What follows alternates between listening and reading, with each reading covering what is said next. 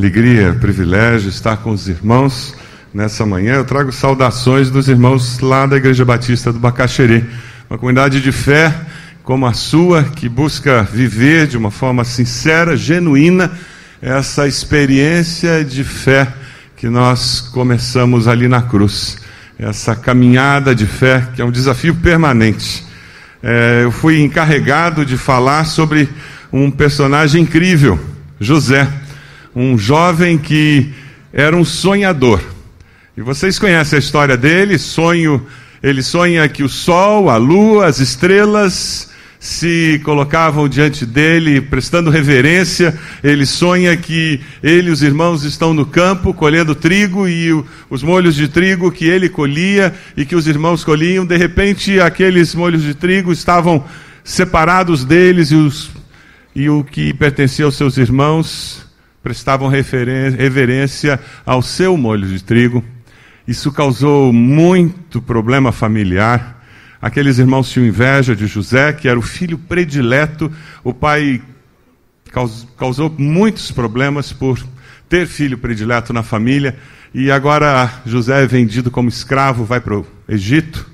E ali no Egito a vida dele não fica melhor, né? Ali no Egito ele se torna escravo de Potifar, ele prospera sob a bênção de Deus e uma calúnia o manda para a prisão. Ali na prisão, ao invés de lamentar a sorte que ele tem, o que, que ele faz? Ele se transforma em administrador da prisão. E quando vai tudo bem na prisão, ele é chamado para ser o segundo no reino. E novamente Deus o coloca numa posição de projeção e ele se transforma no grande salvador da nação. Deus o usa para restaurar a sorte daquela nação, e não apenas daquela nação, da sua família. Ele se transforma em instrumento de Deus para restaurar a sorte da sua família e das gerações que viriam na sua família que se tornariam o povo de Deus. É interessante como a vida tem essas situações. Deus permite situações extremas na nossa vida, assim como permitiu na vida de José. E tudo que ele espera de nós é uma resposta de fé, para que o poder do sobrenatural invada o mundo natural onde nós vivemos. Amém? Sabe, é interessante que, preparando essa mensagem, eu fui procurar o significado de uma palavra que tem sido usada ultimamente: resiliência. Uma palavra feia, né? Resiliência. Já imaginou chamar um filho? Resiliente, venha cá. A resiliência é a capacidade de um indivíduo lidar com problemas, adaptar-se a mudanças, superar obstáculos ou resistir à pressão de situações adversas, choque, estresse, etc sem entrar em surto psicológico, emocional ou físico. Por quê? Porque ele encontra soluções estratégicas para enfrentar e superar as adversidades. Hagai encontrou uma maneira mais simples de colocar isso, dizendo que é fé sem fronteiras. Deus nos leva aos extremos e pede uma resposta de fé. O nome disso é resiliência. Eu precisava de dois voluntários aqui desse canto, um homem e uma mulher. Podem, por favor, venham até aqui ao palco como voluntários para nos ajudar? Um homem já tem, uma mulher? Por favor. Quem brincou com João Bobo quando era criança? Ah lá, as crianças de hoje em dia não sabem o que é isso, né? Isso aqui é João Bobo. Eu vou dar espaço para a mulher primeiro, né? Vamos ser gentis. Você pode fazer um favor para mim? Você tem raiva de alguma coisa? É só lembrar de Brasília hoje em dia, né? Então lembra de Brasília e manda ver.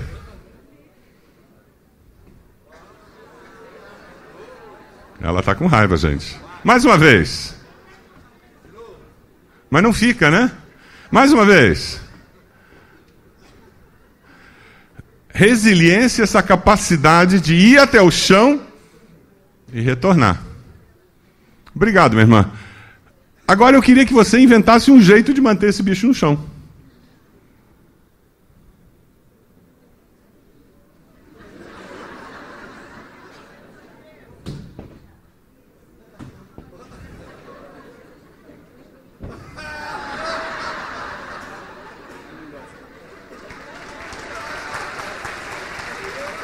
É assim que o cão faz com a gente. É desse jeito que o cão faz. Ele monta em cima. E tem muito crente por aí que está com o cão encarcucado, ali na carcunda. Mas na hora que ele saiu de cima, o que aconteceu? Em nome de Jesus, repreende o bicho e manda o bicho embora. Obrigado, queridos. Uma salva de palmas para os dois. Resiliência, essa capacidade de independente da pancada que a vida nos dá, e a vida dá pancada, não dá? Lá no ministério, às vezes a gente está bem, está tudo ótimo, sabe aquela semana tranquila? O domingo foi uma bênção, e o telefonema chega ou é aquele e-mail. Às vezes em casa está tudo bem, tudo tranquilo e o filho volta da faculdade. Não é assim? Aí você foi fazer aquele check-up. Você está se sentindo super bem. Não tem problema nenhum. E daí o que acontece? Você tem uma nota alta. Com a idade, eu, eu fiquei tão feliz que eu comecei a ter nota alta pela primeira vez na minha vida. E o médico disse que não era bom. Eu estava acima da média em tudo. Colesterol, triglicerídeo, tudo eu estava acima da média. O médico disse que não era bom. Primeira vez na vida. Na realidade, resiliência, essa capacidade de olhar as situações da vida e não se deixar abater por elas. E é a fé que nos sustenta e que nos capacita para isso. E o tema que nós estamos discutindo esses dias, ele trabalha justamente com essa capacidade de olhar além do que a gente já conhece. Porque a resiliência mexe justamente com essa capacidade de esperar algo mais do que normalmente eu já espero, porque aí é fácil. Eu sei que já funciona. Eu queria convidar você a abrir lá em Gênesis 42, a partir do versículo 1. Gênesis 42, a partir do versículo 1. Quando Jacó soube que no Egito havia trigo, fome em todo o mundo, disse a seus filhos: Por que estão aí olhando uns para os outros? Disse ainda: Ouvi dizer que há trigo no Egito, desçam até lá, comprem trigo para nós, para que possamos continuar vivos e não morramos de fome. Assim, dez dos irmãos de José desceram ao Egito para comprar trigo. Jacó não deixou que Benjamim, irmão de José, fosse com eles, temendo que algum mal lhe acontecesse. Os filhos de Israel estavam entre outros que também foram comprar trigo por causa da fome na terra de Canaã. José era o governador do Egito e era ele que vendia trigo a todo o povo da terra. Por isso, quando os irmãos de José chegaram, curvaram-se diante dele com o rosto em terra. José reconheceu os seus irmãos logo que os viu, mas agiu como se não os conhecesse e lhes falou asperamente: De onde vocês vêm? Responderam eles: Da terra de Canaã para comprar comida. José reconheceu José reconheceu os irmãos. Esses irmãos não reconheceram José. Eles não podiam fazer isso porque José falava através de um intérprete. E José começa a acusar aqueles irmãos de espiões e ele começa a colocar pressão naqueles irmãos. E ele diz que ele vai prendê-los, ele vai detê-los ali. E aqueles irmãos ficam presos durante três dias. Vai até o versículo 13. Depois de deixá-los três dias presos. No terceiro dia, José lhes disse: Eu tenho temor de Deus. Se querem salvar sua vida, façam o seguinte: se vocês são homens honestos, deixem um dos seus irmãos aqui na prisão enquanto os demais voltam, levando trigo para matar a fome das suas famílias. Tragam-me, porém, o seu irmão caçula, para que se comprovem as suas palavras e vocês não tenham que morrer. Eles se prontificaram a fazer isso e disseram uns aos outros: Certamente Estamos sendo punidos pelo que fizemos a nosso irmão. Vimos como ele estava angustiado quando nos implorava por sua vida, mas não lhe demos ouvidos. Por isso nos sobreveio essa angústia. Rubem respondeu: Eu não lhes disse que não maltratassem o menino, mas vocês não quiseram me ouvir. Agora temos que prestar contas do seu sangue. Eles, porém, não sabiam que José podia compreendê-los, pois ele lhes falava por meio de um intérprete. Nisso, José retirou-se e começou a chorar. Mas logo depois voltou e conversou de novo com eles, então escolheu Simeão e mandou acorrentá-lo diante deles. E eles voltam para a terra. É interessante que no versículo 27, no lugar onde pararam para pernoitar, um deles abriu a bagagem para pegar forragem para seu jumento e viu a prata na boca da bagagem e disse a seus irmãos: Devolveram minha prata, está aqui minha bagagem, tomados de pavor em seu coração. e tremendo disseram uns aos outros: Que é isso que Deus fez conosco? Eu queria que nós conversássemos nessa manhã sobre uma realidade que acontece na vida daquele que decide viver e que está exposto a uma realidade que transcende a nossa realidade humana. Eu e você somos desafiados diariamente a deixar Deus ser Deus, mesmo quando os erros dos outros frustram nossos sonhos. José é, um, é um, uma tremenda inspiração para cada um de nós. Ele deixou Deus ser Deus da sua vida, apesar dos irmãos tentarem frustrar os sonhos que ele tinha. Pela fé, nós podemos abençoar a nossa família de uma forma incrível se nós deixarmos que Deus seja Senhor da nossa história, apesar do que os outros tentem fazer contra nós. Se você olha o versículo 28 do capítulo 42, eles estão assustados. O que é isso que Deus fez conosco? A fome estava muito grande. E agora eles voltam com a comida e ainda com o dinheiro. Como é que isso acontece? Como é possível isso acontecer? José está abençoando materialmente a sua família no meio daquela fome que gera pobreza, e ele está, na realidade, garantindo recursos para que eles possam voltar e comprar de novo mantimentos para a família. Ele não estava buscando vingança contra seus irmãos, ele não tinha um coração amargurado, ressentido, apesar de tudo que ele sofrera, como consequência do pecado dos seus irmãos. Quando lá no capítulo 43, versículo 1, dá uma olhadinha aí, a fome continuava rigorosa. Quando acabou todo o trigo que os filhos de Jacó tinham trazido do Egito, seu pai lhes disse: Voltem e comprem um pouco mais. Versículo 13: Peguem também seu irmão e voltem aquele homem que o Deus todo misericordioso lhes conceda misericórdia diante daquele homem, para que ele permita que o seu outro irmão e Benjamim voltem com vocês. Quanto a mim, se ficar sem filhos, sem filhos ficarei. O que acontecerá com as promessas feitas a Abraão, a Isaac? Jacó não sabia, não fazia ideia de que Deus estava naquela situação. Deus estava cumprindo fielmente as suas promessas através de uma situação completamente incompreensível para os seres humanos envolvidos nela. Você está numa situação complicada na sua família?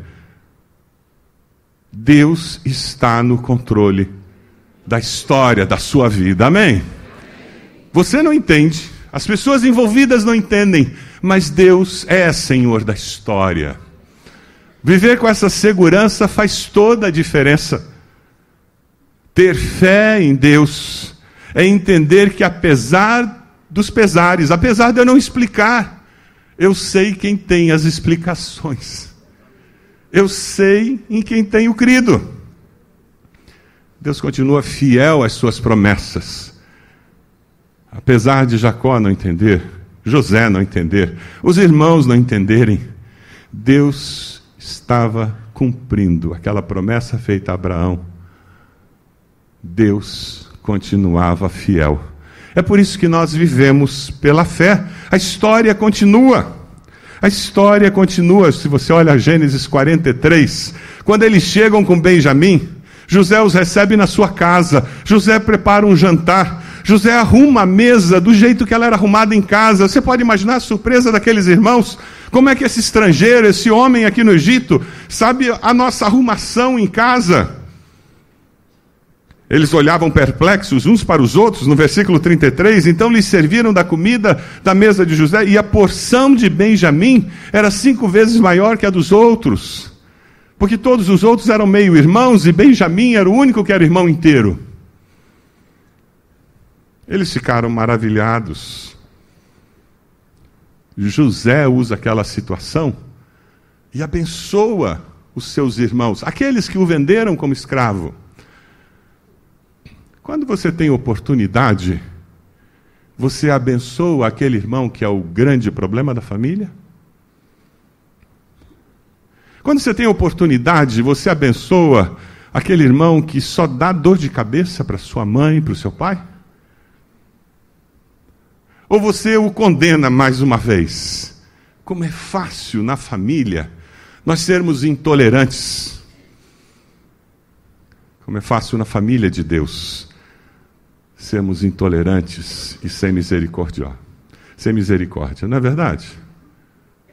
Transformamos assembleias de igreja, transformamos reuniões de igreja em tribunais para condenar, ao invés de casas de misericórdia para curar, amparar e ajudar pessoas a encontrarem esperança e novidade de vida.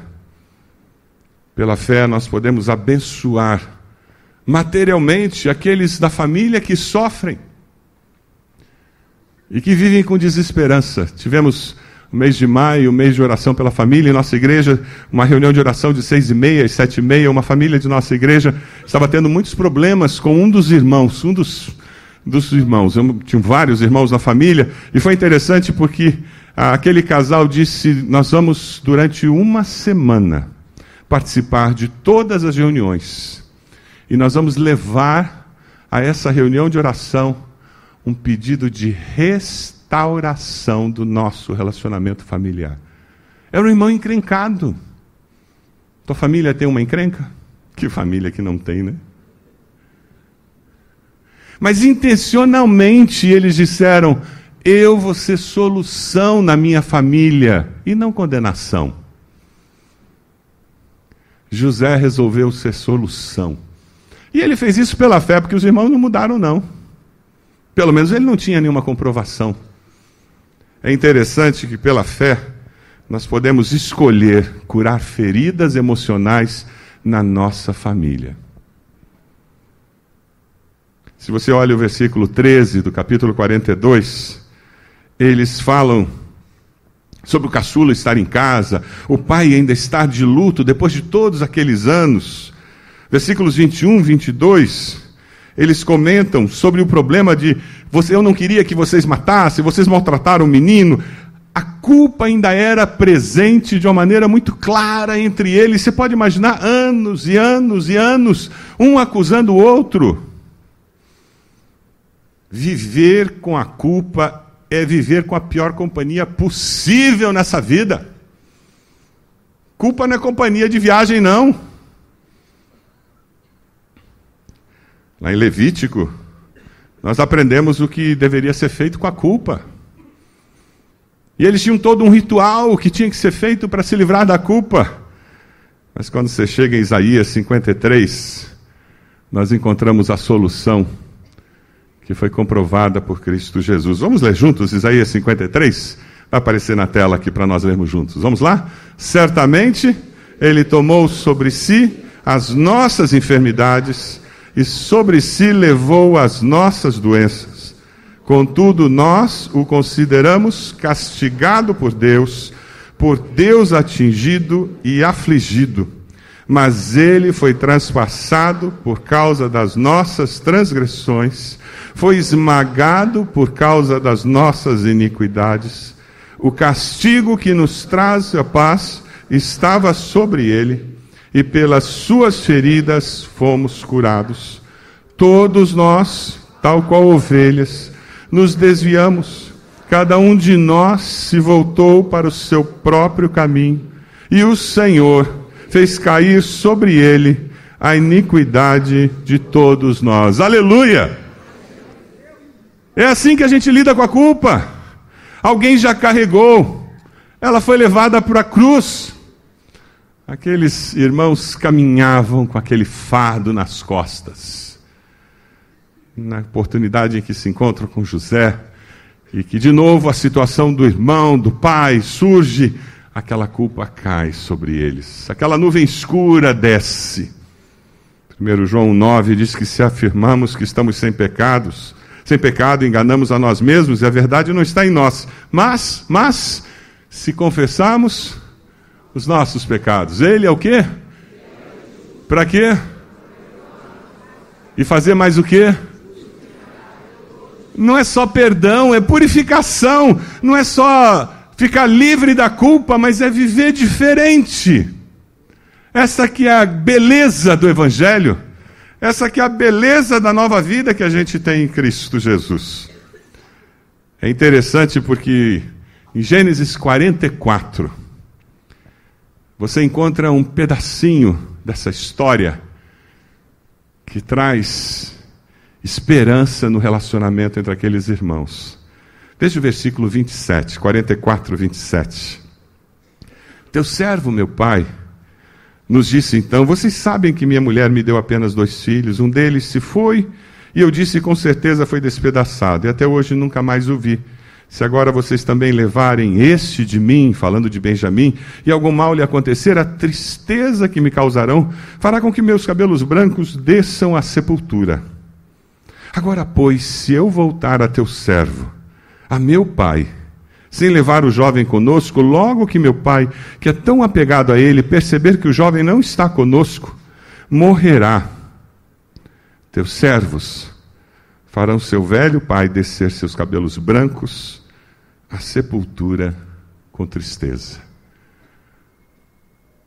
O coração de José percebe que os irmãos mudaram. Apesar de carregarem aquela culpa, eles se importavam com o pai. Por isso agora te peço, por favor, deixa o teu servo ficar como escravo do meu Senhor. Ele quer ficar no lugar de Benjamim. Permite que ele volte com seus irmãos. Como poderei eu voltar a meu pai sem levar o jovem comigo? Não, não. Posso ver o mal que sobrevirá a meu pai. atitude de amor de Judá, ficar no lugar de Benjamim, mostrava um caráter diferente. Ou nós vivemos pela fé, crendo que sempre, sempre algo novo poderá acontecer com aqueles parentes, com aquelas pessoas no nosso ministério, aquelas pessoas que estão ao nosso redor, ou então vamos parar com essa história de ser crente, vamos viver a vida sem o imponderável, sem o sobrenatural? Ou nós colocamos essa possibilidade do impossível acontecer e vivemos pela fé, ou para de dizer que é discípulo de Jesus. Amém? É sobre isso que José está falando através da sua vida. Eu creio que esse é um dos desafios que nós temos nessa manhã. Tem um impossível na sua família? Aquele casal experimentou uma mudança na família deles. Mudança de atitude daquele parente. Deus respondeu. Aqueles cinco dias de reunião de oração, joelho dobrado lá na igreja com os outros irmãos, clamando especificamente por um propósito. Não foram os cinco, quatro, três ou dois dias, não é isso. Deus não tem balcão de negócio, gente.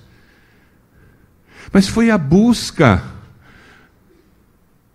Deus, pela sua misericórdia, atendeu.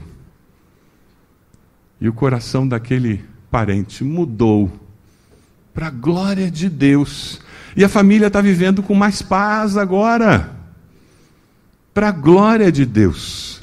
Tem um impossível na sua família? Vamos empurrar os seus limites um pouquinho e confiar pela fé que o Deus do imponderável vai agir. Amém? É esse o desafio dessa manhã para você. Talvez seja na área financeira, relacional, Talvez um perdão que tenha que sair do seu coração. Talvez, tá bom, eu vou dar mais uma oportunidade. Ou quem sabe eu vou sentar para conversar. Porque o que nos parece mal no momento, até isso, gente, Deus pode transformar em bênção, não é verdade? Se eu estou disposto a curar as feridas emocionais e viver com saúde nos meus relacionamentos, Deus abençoa não apenas essa geração, mas Ele abençoa as próximas gerações. Aquela afirmação de José em Gênesis 45, 7 e 8 é preciosa demais. Vamos ler juntos? Mas Deus me enviou, vamos lá? Mas Deus me enviou à frente de vocês para lhes preservar um remanescente nessa terra e para salvar-lhes a vida com grande livramento. Assim, não foram vocês que me mandaram para cá, mas sim o próprio Deus. Ele me tornou ministro do Faraó e me fez administrador de todo o palácio e governador de todo o Egito. Não foi, não foram vocês que me mandaram para cá, foi Deus. Mesmo sendo maldade.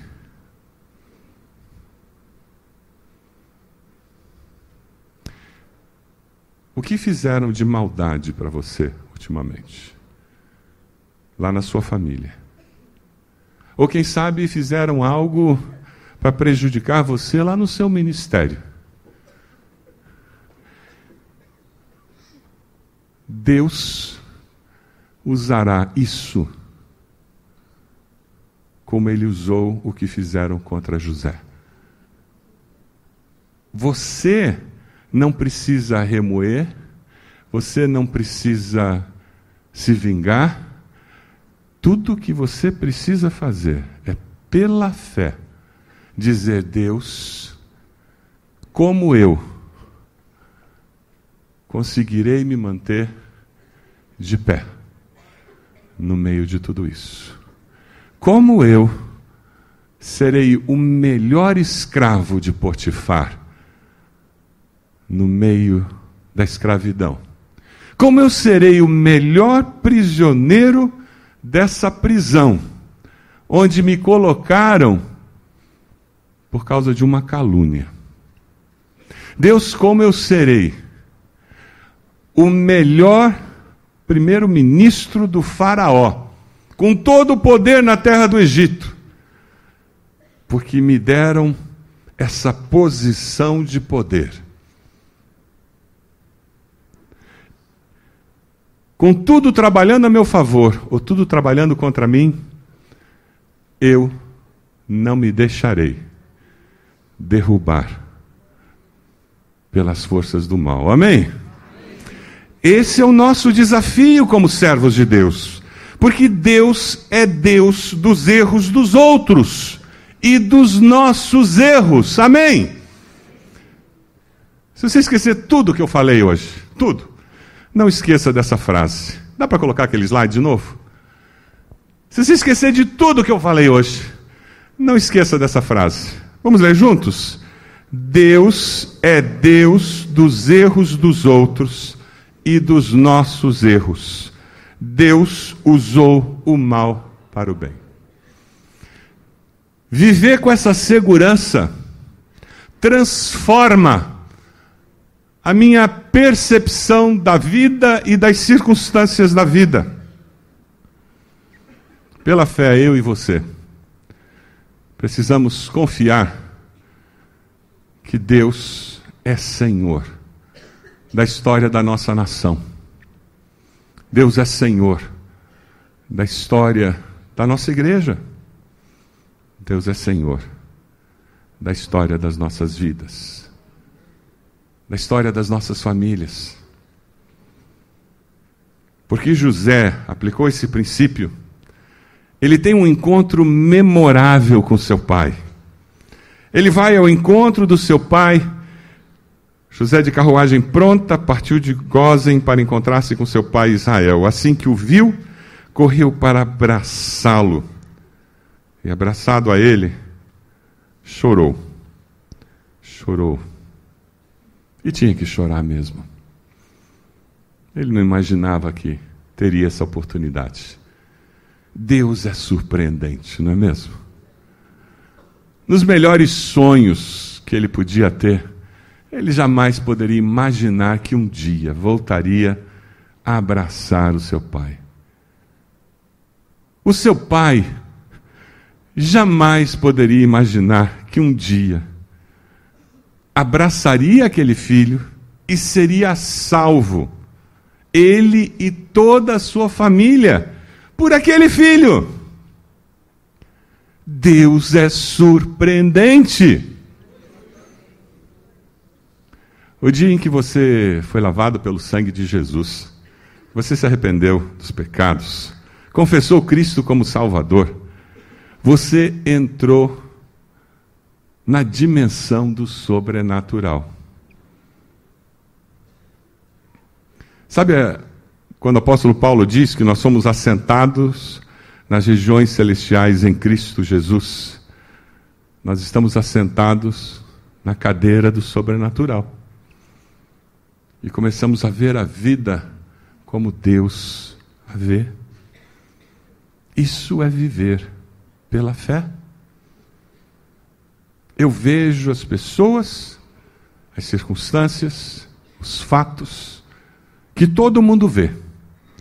Porém, posso ver tudo isso do ponto de vista de Deus, porque eu fui assentado nas regiões celestiais em Cristo Jesus. Aleluia.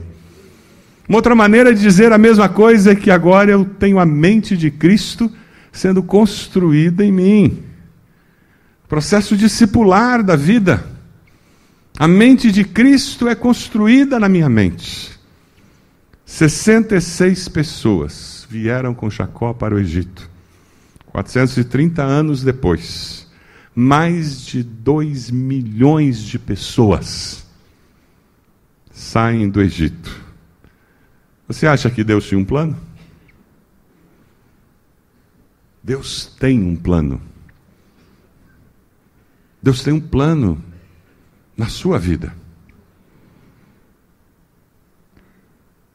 Deixe Deus ser Deus desse plano na sua vida. Deus certamente nos levará a extremos, a situações extremas que pedirão uma resposta de fé. Eu e você seremos instrumentos de reconciliação, seremos instrumentos de transformação. Enquanto você vê esse vídeo, diga a Deus como eu posso ser instrumento de transformação, de reconciliação, de cura, em nome de Jesus.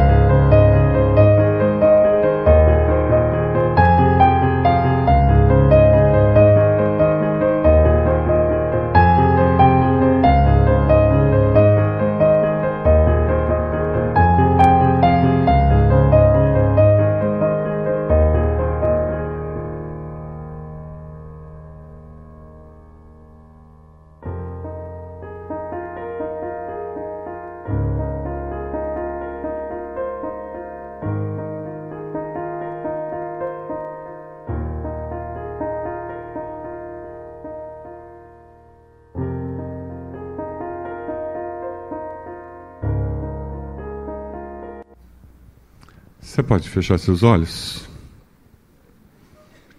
Eu queria que você olhasse para o seu coração. Quando você pensa na sua família, existe alguém que, pela fé, indo além das fronteiras que você já tem, você pode abençoar financeiramente, você pode abençoar de outras maneiras. Tem alguém na sua família que você precisa dar um passo de fé, buscando restauração. O meu desafio é que você diga a Deus: eu, eu decido que eu vou ser instrumento do Senhor na vida da minha família, como, como José foi. Eu não vou deixar que a história do passado me impeça de construir um novo futuro. Quem sabe você precisa tomar uma decisão de curar feridas emocionais que têm feito sangrar os relacionamentos familiares. Talvez seja dentro de casa com um filho, uma filha, talvez seja com seus pais, irmãos, Aquela situação em que fulano não tem jeito. Uma desesperança total no relacionamento. É aquele irmão, aquela irmã, aquele cunhado, aquela cunhada, aquele genro, aquela nora, aquela sogra, aquele sogro. Coloque essa pessoa no altar agora e diga: Deus amado, eu quero ser instrumento de cura, Senhor. Mas começa essa cura no meu coração. Começa comigo, Deus. Pela fé, eu quero ver cura na minha família. Pela fé, eu verei uma nova família surgindo. Pela fé, eu quero ver as gerações da minha família sendo abençoadas, porque nós estamos confiando no Deus do impossível. Independente das circunstâncias, eu vou perseverar. Eu vou resistir às pancadas da vida, porque eu sei que o Senhor me sustentará.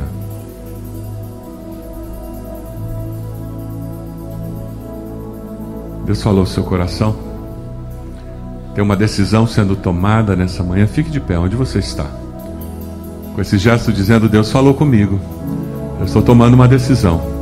É uma decisão diante do Senhor. Uma decisão com expectativa de que haverá um mover sobrenatural do Senhor na minha vida e na minha família. Assim como aconteceu com José, há de acontecer lá em casa. Ninguém me vendeu como escravo, mas eu fui ferido e Deus vai me curar. Lá em casa nós não tivemos traição, mas teve filho predileto e Deus vai curar. Eu fui criado numa casa com filho predileto e eu não era o predileto. E Deus curou. Dois anos antes do meu pai falecer, Deus curou o nosso relacionamento. Deus me deu a alegria de ver meu pai aceitando Jesus antes de falecer, porque ele curou o nosso relacionamento eu pude ver meu pai aceitar Jesus. Deus é maravilhoso. Fique de pé, pela fé, dizendo: Eu não sei nem como isso vai acontecer. Talvez você diga: Eu já tentei tantas vezes, eu sei como é. Mas está na hora de levantar de novo. A hora que a gente fica com desesperança e a gente acha que não vai dar certo, é aquela cena que nós vimos aqui. O inimigo pulou em cima do João Bobo e agarrou e ficou sentado em cima. É o único jeito dele ficar deitado. É se alguém pular e ficar em cima. É o único jeito. Mas aí você repreende em nome de Jesus e manda o bicho embora. Porque ele veio para matar, roubar e destruir. Mas o poder da cruz nos liberta. O sangue de Jesus nos liberta. E o diabo já está vencido em nome de Jesus. Levanta a sua mão, você que está de pé, para receber essa bênção e eu quero orar por você. Senhor Jesus, em nome de Jesus, Nós estendemos nossas mãos dizendo: Nós queremos alcançar, ó Deus, essa graça que o Senhor estende em nossa direção. A graça da vitória que há em Cristo Jesus. Ó Deus, nós estendemos nossas mãos para os céus, em sinal físico do desejo de que o Senhor estenda as tuas mãos em nossa direção. Nós carecemos da tua graça, da tua misericórdia, Senhor. Nós precisamos da manifestação do teu poder em nossas vidas. Ó Deus, cura, liberta, Senhor, transforma, modifica a nossa percepção da vida. O Senhor conhece a decisão que cada um dos teus filhos fez nessa manhã. O Senhor conhece o que vai no coração de cada um dos teus filhos nesse momento. Ó Deus, com teu Santo Espírito, confirma essas decisões com teu Santo Espírito, Deus ilumina a mente de cada um de nós, nos lembrando das verdades que o Senhor Jesus ensinou, para que nós, aplicando esses princípios, possamos colher as bênçãos que vêm através desses princípios. Ó Deus, que pela fé nós possamos começar a perceber o mover sobrenatural do Senhor, surpreendente do Senhor nas nossas vidas, nas nossas famílias. Cura, Senhor, e transforma, para que as nossas famílias sejam famílias que verdadeiramente experimentem a bênção do Senhor a cada dia. Toma teus filhos em tuas mãos, é a nossa oração, no nome precioso de Jesus. Amém, Senhor. Deus abençoe. Dê um abraço na pessoa do lado aí. Um abraço gostoso. Dê uma palavra de encorajamento em nome de Jesus.